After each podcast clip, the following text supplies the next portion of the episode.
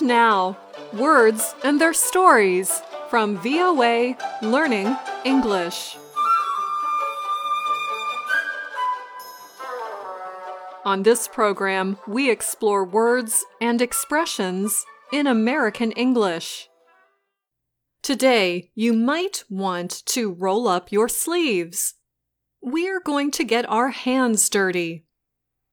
Figuratively, that is. Playing in mud is a popular activity for many children all around the world. What child doesn't love mixing just the right amount of water and dirt to get the perfect mud? If you want to go farther, you can make mud pies. Shape the mud into circles and then decorate them with little sticks and stones, flowers and leaves basically any small item you can find on the ground. Or perhaps making mud pies is not your thing. Maybe just digging in the mud is more your speed, or to your liking. The feel of mud in your hands can be good for adults too. In fact, many people pay a lot of money for face and body mud treatments. Maybe that is one reason people like to garden or make things from clay. You must get your hands dirty. And that is our expression for today. Getting your hands dirty is a useful expression, and it has two very different uses. The first one is for honest, hard-working people. If I am willing to get my hands dirty, it means I am willing to do the hard work of a project myself. I do not give the dirty work to others.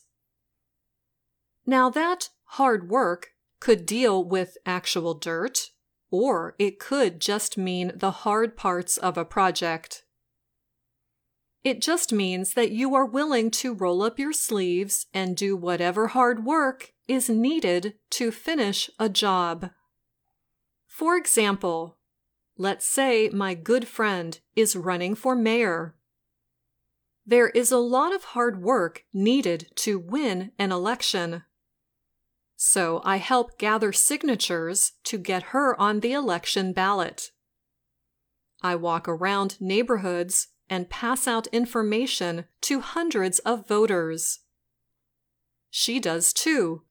She is not afraid to get her hands dirty and neither is her team of volunteers. When she wins, she thanks us all for our hard work. Okay, now it is four years later. My friend has been in office and has become very powerful.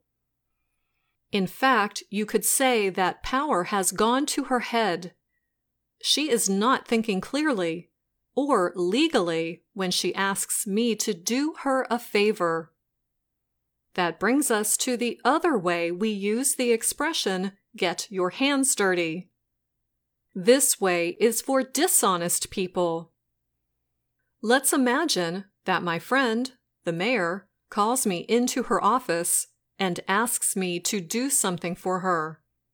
Something illegal she wants me to ask a building developer for money for her re-election campaign. In return, she will give him some city business. She promises me that nothing will happen, but she simply can't risk getting her hands dirty. I tell her that I really can't risk going to jail. I also tell her that we are no longer friends. And that is the end of this Words and Their Stories. Until next time, I'm Anna Matteo.